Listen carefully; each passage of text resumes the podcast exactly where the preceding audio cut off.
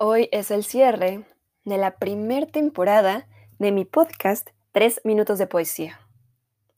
Por supuesto, quiero agradecerles a todos por haberme escuchado y haber compartido este tiempo mientras leo para ustedes. Para cerrar con broche de oro, escogí dos poemas, dos exquisitos poemas de José Emilio Pacheco. El primero lleva por nombre Encuentro. Ya me encontré a mí mismo en una esquina del tiempo.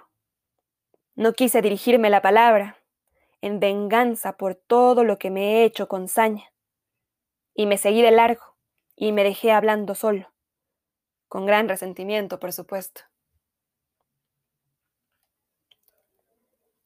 El siguiente poema lleva por nombre La Y.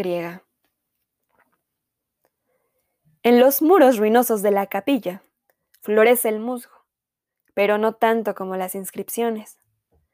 La selva de iniciales talladas a navaja en la piedra, que unida al tiempo las devora y las confunde.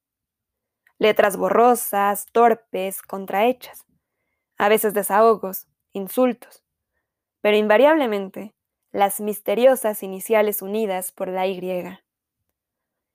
Manos que acercan, piernas que se entrelazan, la conjunción copulativa, huella en el muro de cópulas que fueron o no se realizaron.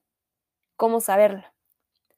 Porque la Y del encuentro también simboliza los caminos que se bifurcan. Eje encontró a FD y se amaron.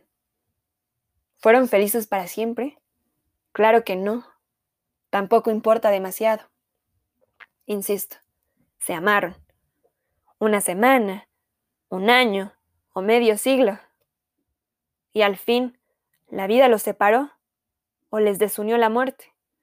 Una de dos sin otra alternativa. Dure una noche o siete lustros, ningún amor termina felizmente, se sabe pero aún la separación no prevalecerá contra los que juntos tuvieron.